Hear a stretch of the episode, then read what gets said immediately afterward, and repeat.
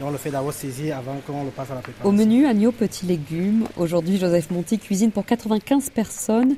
Pendant la canne, la cadence sera encore plus soutenue. Il est prêt. Ouf, plus que prêt même. Motivé. Oh, c'est une fête, c'est une grande fête nationale. Donc vous voyez que mm, émotionnellement, nous sommes prêts. Nous, c'est toute l'équipe de l'hôtel Mérina, un 4 étoiles en plein centre-ville de Yaoundé. Le directeur général Francis Kugler veille aux derniers ajustements. L'hôtel fait partie des établissements sélectionnés pour accueillir une des équipes en compétition. Il faut les chouchouter, ils ont un cahier des charges très précis, X fruits au petit déjeuner, des fruits entiers, des fruits découpés, des yaourts sucrés, pas sucrés, etc. etc.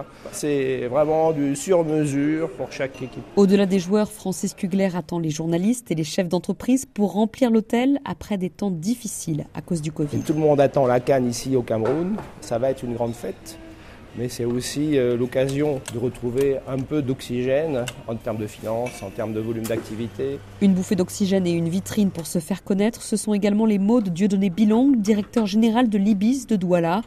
Pendant la Cannes, son hôtel doit héberger les arbitres et les équipes de la VAR, l'assistance vidéo à l'arbitrage, et la perspective de voir le hall rempli après une année éprouvante le réjouit. On a eu des moments ici où on n'avait que 5 clients dans tout l'hôtel. Hein.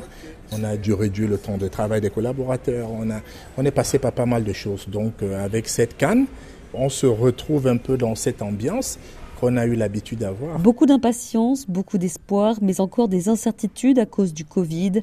Chantal Lewatt est la présidente du syndicat national patronal des industries de l'hôtel et du tourisme. Les gens sont en train de se demander s'il n'y aurait pas encore des fermetures de frontières.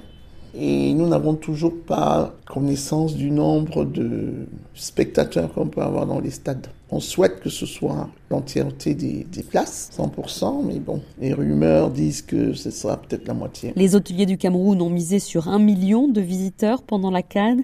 Rien qu'à Douala, trois hôtels prévoient d'ouvrir avant le 9 janvier.